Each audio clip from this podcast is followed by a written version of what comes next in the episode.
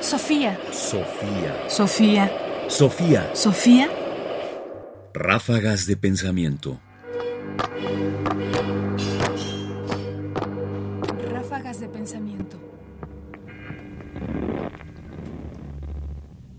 Caricaturizar las ideas de otros. Es probable que tengas la impresión de que los sistemas filosóficos a veces pueden ser simplificados muy fácilmente y hacer de alguna manera burla de ellos. Y es común además encontrar que los filósofos hagan precisamente eso, simplificar las ideas para mostrarnos quizás el lado más endeble y a la vez más ridículo de la propuesta de alguien. Soren Kierkegaard es un filósofo danés sumamente relevante y conocido sobre todo por los diarios de un seductor.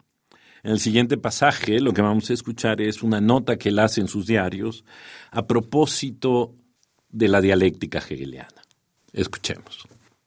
El proceso hegeliano de rumiación con tres estómagos, primero lo inmediato, después hacia arriba y de nuevo hacia abajo, podría ser continuado por algún maestro posterior con cuatro estómagos, etc. Entonces, otra vez hacia abajo y de nuevo hacia arriba. No sé si el maestro entenderá lo que quiero decir. 25 de agosto de 1836.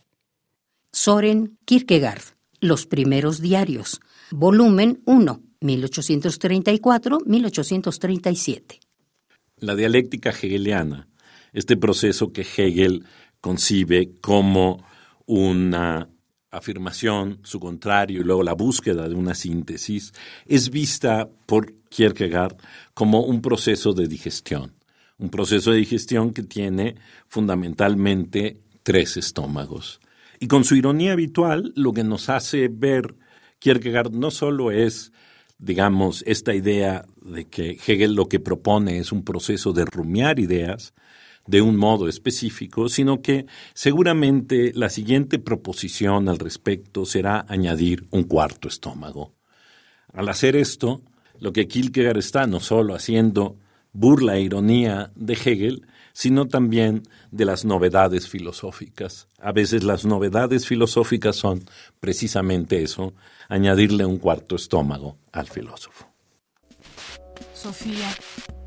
Sofía. Sofía. Sofía. Radio UNAM presentó Ráfagas de Pensamiento. Más información en la página ernestopriani.com. Busca el podcast en www.radiopodcast.unam.mx diagonal podcast. Comentarios: Ernesto Priani Saizó. Producción: Ignacio Bazán Estrada. Sofía. Sofía. Sofía.